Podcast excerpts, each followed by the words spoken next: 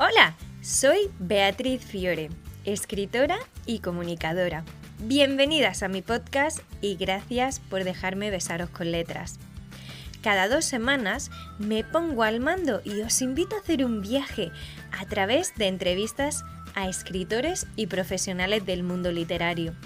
Comparto trucos de creatividad y por último leo uno de mis relatos para que juntas seamos unas disfrutonas de la lectura.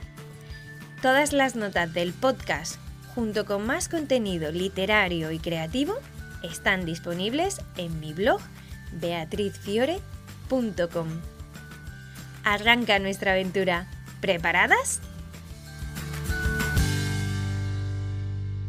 En el episodio de hoy vamos a hablar de amor, pero no del amor romántico, sino de amor en todas sus versiones amor por los libros, por las mascotas, por la naturaleza, por la vida.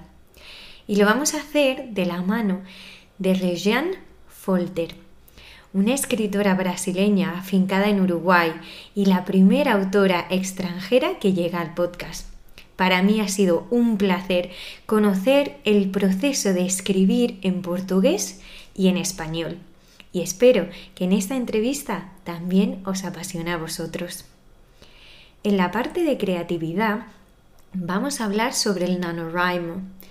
¿En qué consiste este reto que se propone cada noviembre y cómo podemos implementarlo a lo largo de todo el año y no esperar al penúltimo mes? Y por último, el relato.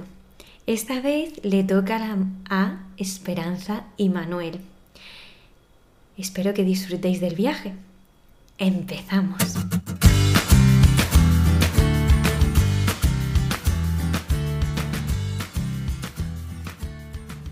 Hoy tengo el placer de charlar con una escritora brasileña que vive en Uruguay y nos va a transportar a través del amor en los relatos.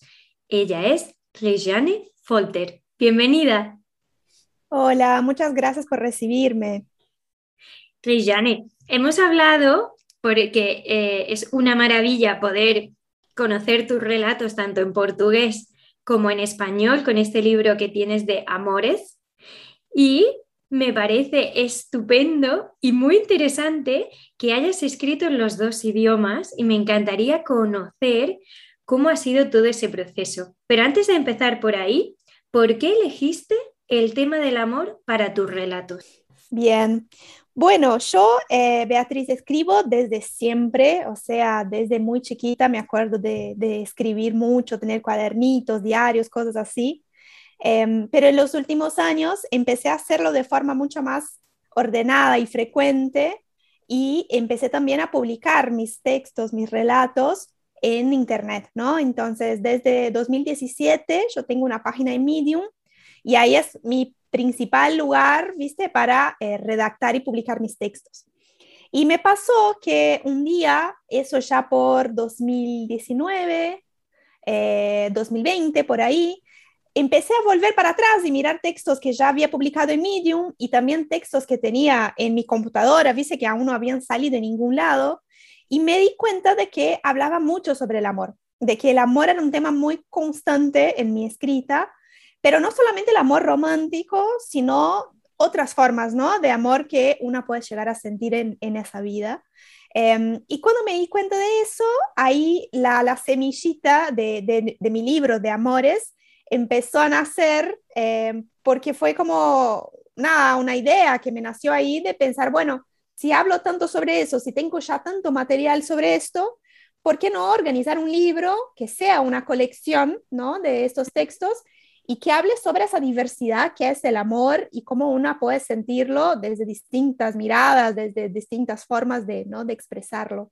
Entonces, un poco nació de, de, ahí, no fue, o sea, el libro nació después que ya tenía muchos de los textos armados y, y nada, como que me inspiré por esa idea de poder mostrar en, un, en una publicación, en un libro, que eh, nada, el amor es muy diverso y que existen muchas formas de hablar sobre ese sentimiento y bueno, ese, y el resultado es, es amores. Estoy muy de acuerdo con lo que comentas de que el amor se puede vivir desde distintas ámbitos, perspectivas y al final es un sentimiento que normalmente en los libros lo asociamos mucho al amor romántico y a veces se olvida un poco que hay muchos tipos de amor y a mí es una de las cosas que más me ha gustado de descubrir de estos relatos, que cada uno nos muestra un amor completamente diferente. Exacto, Beatriz, yo eh, nada, en mi vida he tenido la suerte de, de, probar muchos tipos de amor y de estar rodeada de gente que, querida Em, entonces, me parece como que está bueno pensarlo desde esa, de esa mm. forma, ¿no? Yo creo que a veces cuando uno se concentra solamente en el amor romántico, al no tenerlo, por ejemplo, que puede pasar que en algún momento de la vida no estás en pareja, eh, capaz que te sentís tipo, ay, no tengo amor en mi vida, cuando en realidad el amor está por todos lados, ¿no? Está en tus relaciones familiares, amigos y amigas, mascotas. Eh, entonces yo creo que está bueno también tratar de ver, ¿no? De identificar ese sentimiento en todos lados y no quedarnos solamente con una, eh, una, una, mirada del amor que sería mm. el amor más romántico. Sí, sí, totalmente de acuerdo. De hecho, me pareció muy curioso también la manera en que están trazados los relatos. Y es que utilizas el abecedario. Digamos que hay una palabra que recoge como título lo que vamos a encontrar en cada uno de, de los relatos. ¿Cómo surge esa idea de lo voy a hacer el esqueleto con el abecedario? Ah, claro. Bueno, la verdad, no sé decirte exactamente cómo fue que me surgió. Eh, yo me acuerdo que tenía como muchas ganas de poder hacer un libro que hablara del amor así diverso como veníamos hablando y, sus expresiones variadas, ¿no?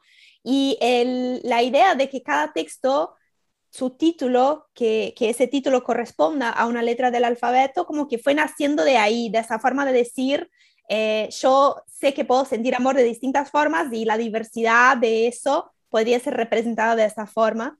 Incluso yo creo que el libro, ¿no? que se llama Amores y que cuenta amores de A a la Z, por eso Amores con Z, em, es o sea, cada uno de nosotros podría tener su propia versión del abecedario, ¿no? Porque para mí capaz que el amor que yo represento con la letra A, capaz que para vos es distinto y vos usarías mm. otra palabra con la letra A, ¿no? Entonces ahí quedó como un poco un juego de que cada uno de nosotros podría redactar su propia versión de amores y una cosa que me encanta es hablar con la gente y saber, bueno, qué letra o qué palabra, ¿no? Mejor dicho, qué palabra vos eh, incluirías en amores si pudieras.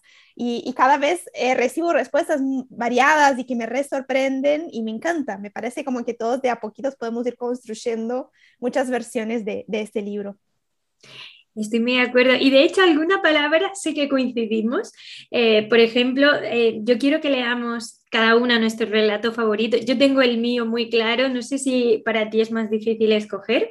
Y justo es una palabra en la que las dos coincidimos, que es biblioteca. ¿Cuál es el tuyo, Rejani? Ay, mira, Beatriz, en realidad mi, historia favorita cambia mucho.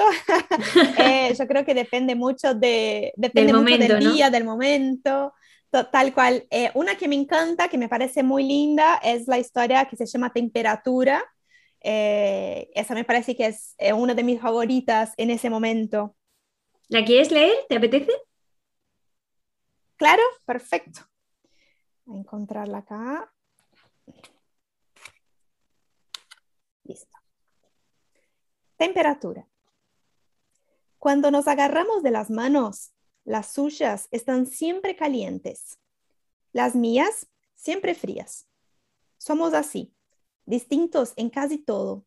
Sin embargo, en algunas cosas somos reparecidos. Al fin y al cabo, los dos creemos que vivir con las manos juntas es más divertido. Cuento con sus manos para calentar las mías en días fríos, así como cuento con sus abrazos para apretar mis tornillos medio sueltos. Cuento con sus ideas inteligentes que me desafían a pensar distinto. Cuento con su risa para darle más sabor a mis días. Cuento con sus ojos para acordarme de verme con más amor. Cuento tanto con él que me pierdo en las cuentas. Sé que él también cuenta conmigo, con mis manos para enfriar las suyas en los días de calor y para lo que más necesite. Cada uno de nosotros, dando lo que pueda dar, encuentra en el otro su complemento. Es así como alcanzamos juntos la temperatura ideal. Es precioso y además escucharte leerlo es un gusto. Yo estaba con los ojos cerrados y se me estaban poniendo los pelos de punta.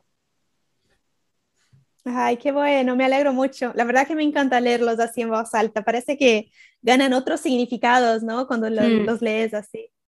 Sí, es como que em, cada palabra tuviera más peso, ¿no? Que te hace sentir la emoción y creo que también a veces al leer en voz alta, sobre todo textos así más cortitos, como que hacemos más silencio, ¿no? Entonces pesa todo más y, nos deja envolver. Voy a leer yo ahora Biblioteca, que a mí me ha, me ha fascinado y lo he leído, de hecho, cuando estaba con el libro, lo leí varias veces porque cada una de ellas me suscitaba una emoción completamente diferente.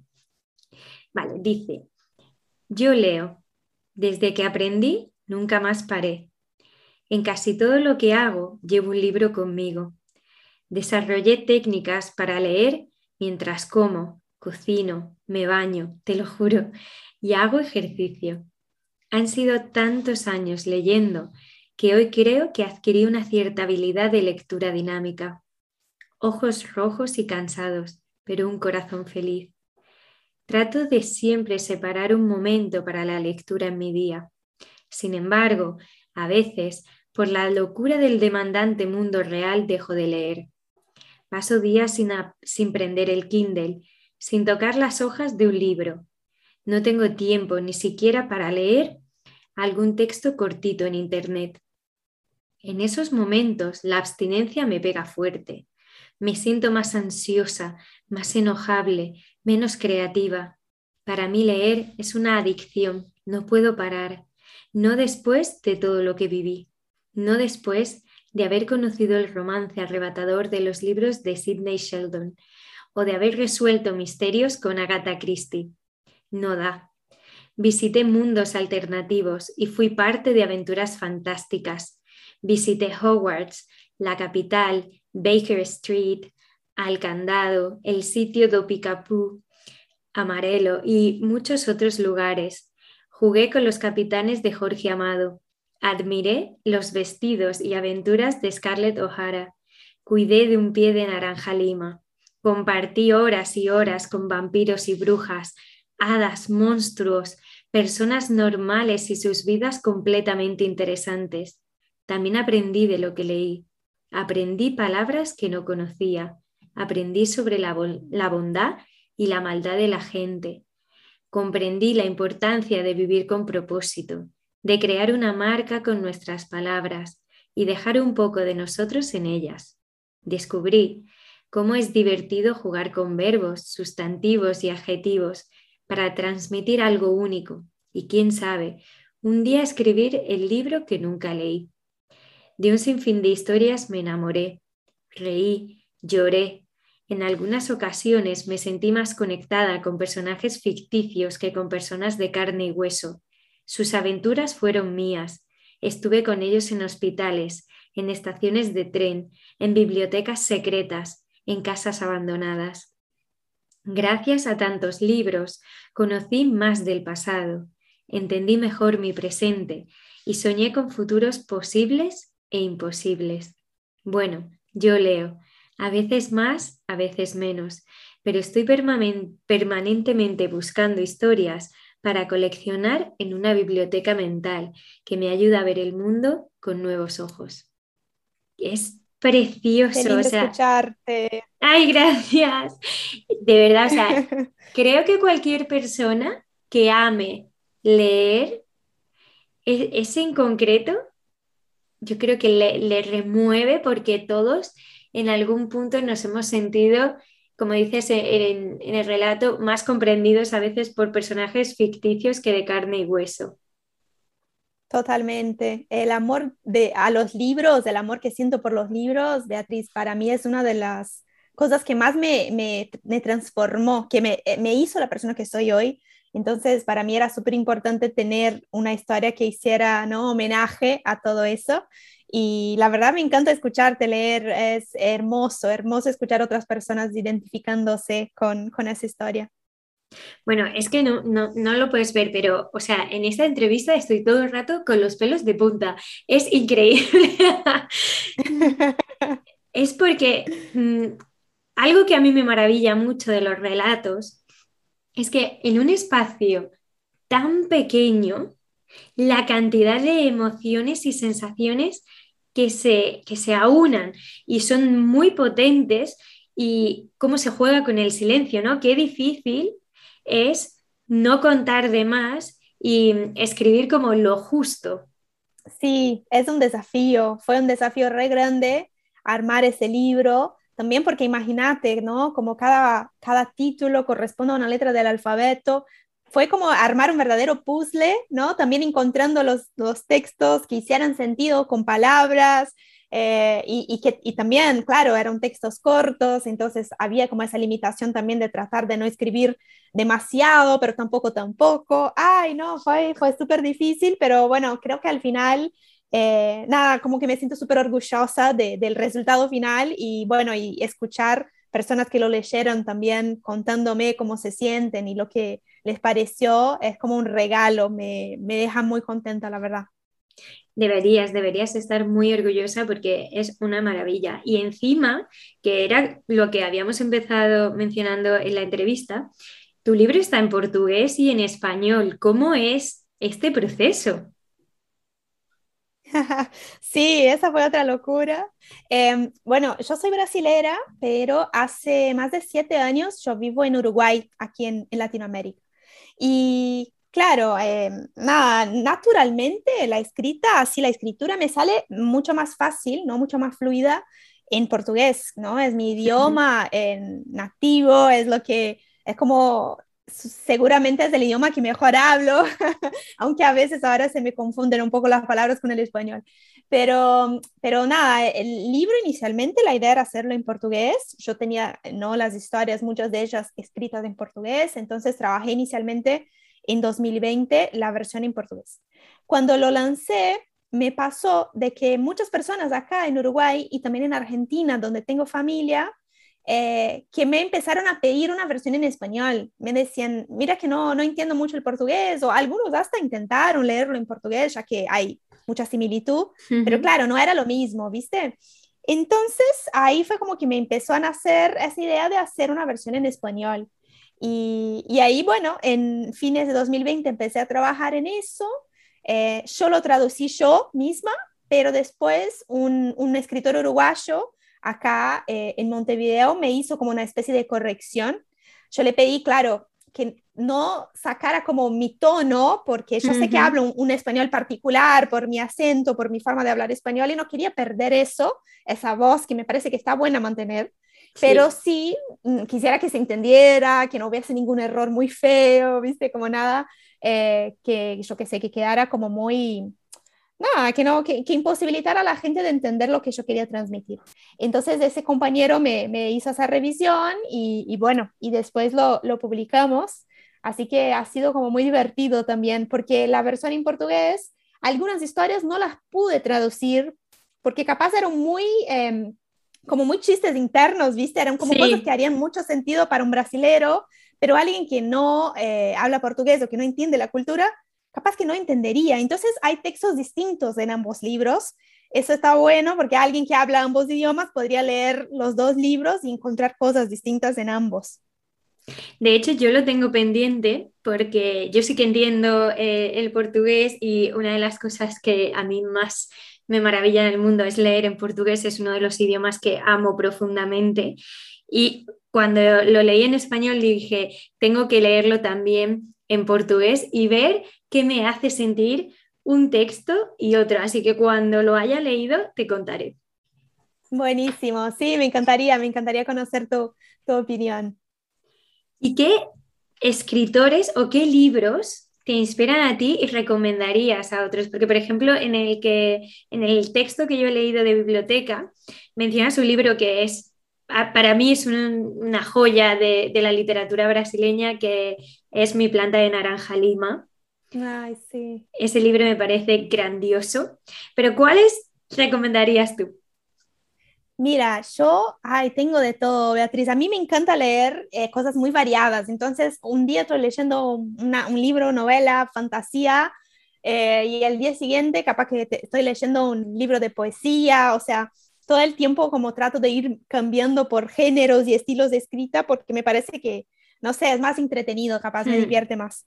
Últimamente yo estoy leyendo em, tratando un poco ahí de, conocer más de la literatura uruguaya, ya que no es mi hogar. Recientemente leí un libro que me pareció precioso y que también habla del amor, así que capaz te puede gustar, que es un libro de poemas llamado Arqueología Amorosa.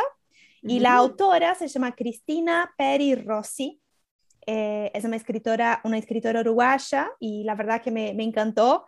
Tiene definiciones muy interesantes del amor con sus poesías en ese libro así que les recomiendo. Em, y después otra, otra escritora que leí recientemente, que es una escritora argentina, se llama Mariana Enríquez. Eh, ella también escribió un libro de, de, relatos cortos, de cuentitos, que se llaman Las cosas que perdimos en el fuego. Ese es el nombre del libro.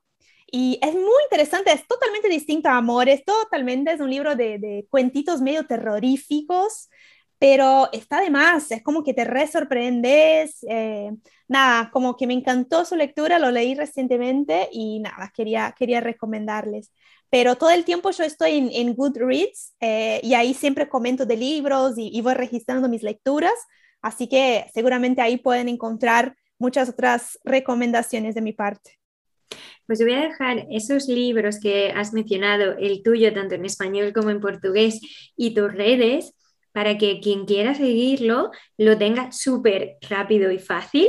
Para mí es un placer que nos hayas compartido libros que además no son de autores españoles, porque así conocemos y ampliamos la visión que a mí me parece maravilloso descubrir de otras culturas, de otra forma de entender la vida y de sentirla, ¿no? Incluso aunque sean las mismas emociones, las vivimos a veces de manera diferente y, creo que una de las cosas más bonitas que tienen las redes sociales ahora es que podemos estar cerca y, conocer aunque estemos tan lejos.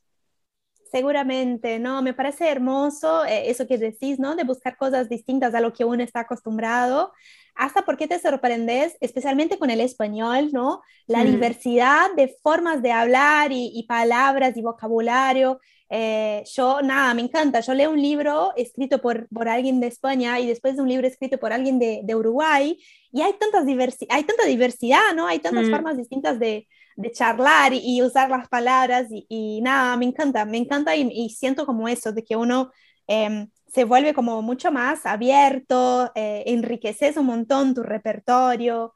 Entonces, sí, eh, la verdad que está bueno ir, ir, ¿no? Viajando por el mundo a través de los libros. Totalmente. ¿Y ahora estás trabajando en algún otro libro?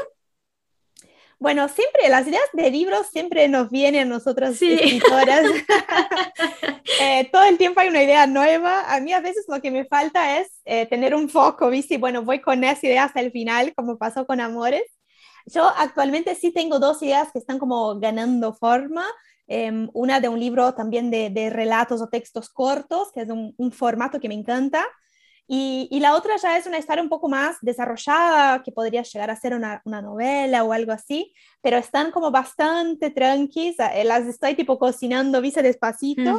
Em, ando ahora muy, muy enfocada en la impresión del libro de Amores Físico en Brasil, que actualmente en Brasil solo está disponible la, la versión de ebook, Así que el proyecto de, preparar todo, todo lo que es el libro físico allá me, me está consumiendo pila de, de, tiempo. Pero sin duda ahí muy pronto nuevas, nuevas historias van a, van a salir, estoy segura. Qué maravilla, pues te deseo que esa impresión vaya fenomenal y que muchísima gente pueda leer Amores porque es una maravilla. Muchas gracias por este ratito, espero que te haya gustado y seguimos charlando pronto. Muchísimas gracias, te mando un beso.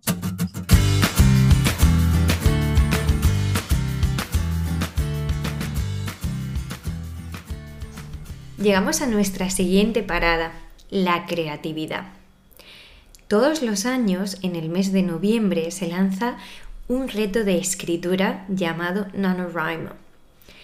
para los que lo hayáis conocido e incluso hayáis participado en él, ya sabréis de lo que, me de lo que estoy hablando. Pero para aquellas que no sepáis qué es eso del NaNoWriMo, os lo voy a contar hoy. Básicamente consiste en escribir 50.000 palabras en un mes, que saldría una media de unas 1.700 palabras al día.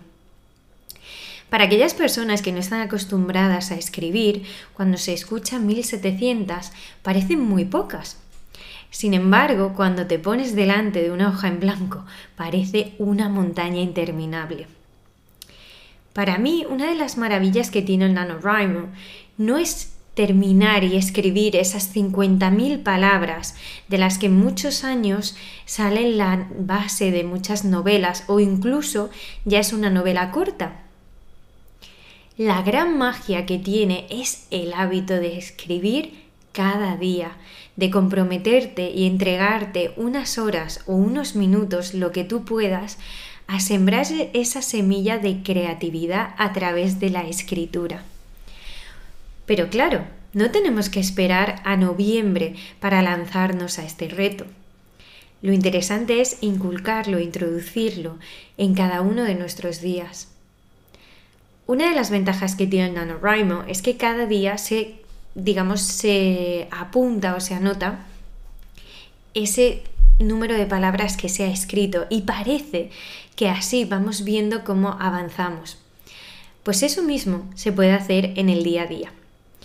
Anotar cuántas palabras escribimos y ponernos un objetivo razonable nos va a ayudar a disfrutar de escribir y también a sentir que avanzamos. La escritura no es mejor medirla por horas, porque quizás podemos estar muchísimas horas sentados delante del ordenador y que no escribamos nada. Ya lo vimos en el episodio anterior con los consejos que nos daba Agatha Christie sobre escribir. Es más importante ser perseverante, ser constante y escribir cada día, aunque solo sean 500 palabras, a no escribir nada. Básicamente, porque el miedo a la hoja en blanco, al no saber qué decir, no se rompe si no nos sentamos y escribimos. Por eso yo te propongo que independientemente de, que te apetezca participar en el NaNoWriMo de este año o del próximo, o no, te sientes cada día un rato contigo. Te dediques unos minutos a escribir. No tiene que ser ni siquiera historias que se vayan a publicar, puede ser algo tan íntimo como un diario. Plasmar las letras, las emociones, llenar páginas, alivia, suelta la mochila y hace que florezca la creatividad. Te sorprenderás de la cantidad de recursos y de ideas que están sembrando dentro, pero que no dejamos florecer fuera si no las escribimos. Prueba, no pierdes nada, todo lo contrario cada letra que pongas en un ordenador o en una libreta, estarás ganando confianza en ti y en las historias que tienes que contar.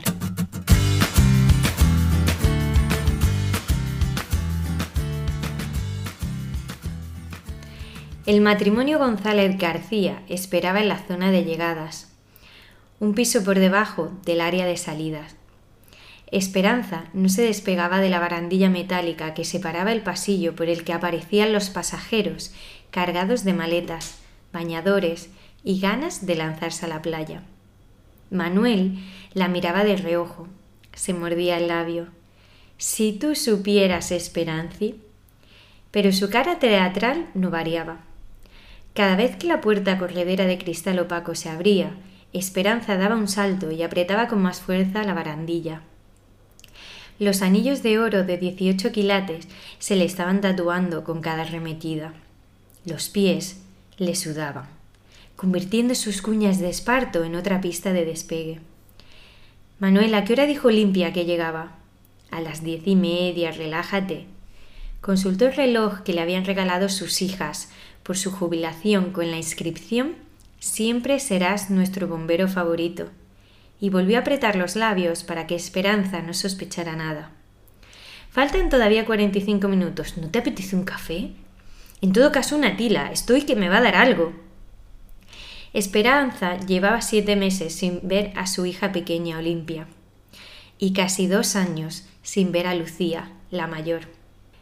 Olimpia hacía tres semanas que le había dicho que volvía a casa a pasar un mes de vacaciones y que no lo haría sola. Manuel consiguió despegar a su mujer de la barandilla. Se acercaron hasta una combi, ahora reconvertida en cafetería. Pidieron un mentapolé con hielo y un café solo con dos de azúcar. Ocuparon una de las mesas de aluminio pintadas en tonos pastel a juego con la combi. La de viajes que se podrían hacer en una furgoneta como esa. Yo no lo veo claro. ¿Dónde pones el baño? Eso te lo dejan listo. He visto unos programas que crean auténticas joyas. Manuel, todo lo que tú quieras, pero donde está la comodidad de la cama de un buen hotel, que se quiten las furgonetas. ¿Y no te gustaría hacer una locura, Esperanza? ¿Meterme en una lata te parece la mayor locura? Ay, ¿qué hora es? preguntó revolviéndose en la silla. No han pasado ni diez minutos, tranquila mujer. Yo lo que no sé es cómo puedes estar tan relajado hablándome de furgonetas y grillos en vinagre. Tu hija dice que viene acompañada, así, sin más detalles, y ahí estás repanchingado con un café bien de azúcar, que para qué le vas a hacer caso al médico. Manuel no pudo aguantar más. El reguero de carcajadas le dobló por la mitad. Él sí conocía quién era la compañía de Olimpia. También sabía que a su mujer las sorpresas con antelación le provocaban urticaria. ¿Qué te preocupa? A ver. Cruzó los brazos expectante. Hombre, pues nos va a meter a un chico en casa sin conocerlo. ¿Y si no nos cae bien? Imagínate un mes aguantando a alguien paseándose en calzoncillos por nuestro salón. ¿Y quién te ha dicho que sea un chico? Disparó directo a la poca estabilidad que le quedaba esperanza. ¿Está embarazada? Manuel removió el culo que le quedaba de café. Le dio un trago y se incorporó a por una botella de agua. Esperanza se desmayaba en cualquier momento. ¿Quieres contestarme? ¿Vamos a ser abuelos si yo soy la última en enterarme? ¿Lucía también lo sabe? No pienso abrir la boca. Cuando llegue Olimpia, que te aclare ella las cosas. Esperanza no aguantaba más sentada. Las tablas de la silla se le calababan en los muslos, y para tortura ya contaba con el mutismo de su marido. Se acercaron de nuevo a la barandilla de la espera interminable. Junto a ellos había otro matrimonio que tampoco dejaba de mirar las pantallas con los anuncios de los vuelos que acababan de aterrizar. La mujer, de unos setenta y cinco años, con el pelo rubio platino y marcado por la permanente, se afanaba la barandilla por no soltarla. Su marido, un hombre bajito y regordete, la veía dejarse el cuello desde atrás. También nerviosa, le preguntó Manuel al marido. Lleva dos noches sin dormir. En diez minutos llegan los nietos de Nueva York. ¿Vosotros a quién esperáis? A una hija. ¿También vive fuera? ¡Qué ruina de país! La cantidad de chavales bien preparados con sus buenas carreras y todos al extranjero. Parece que nos gusta repetir con la misma piedra. Manuela sintió. No había mucho más que añadir a una realidad que había alejado a sus dos tesoros a una punta distinta del mapa. Una a Roma, otra a Nueva York. Los últimos minutos se hicieron eternos, incluso para él que sabía la sorpresa que les esperaba.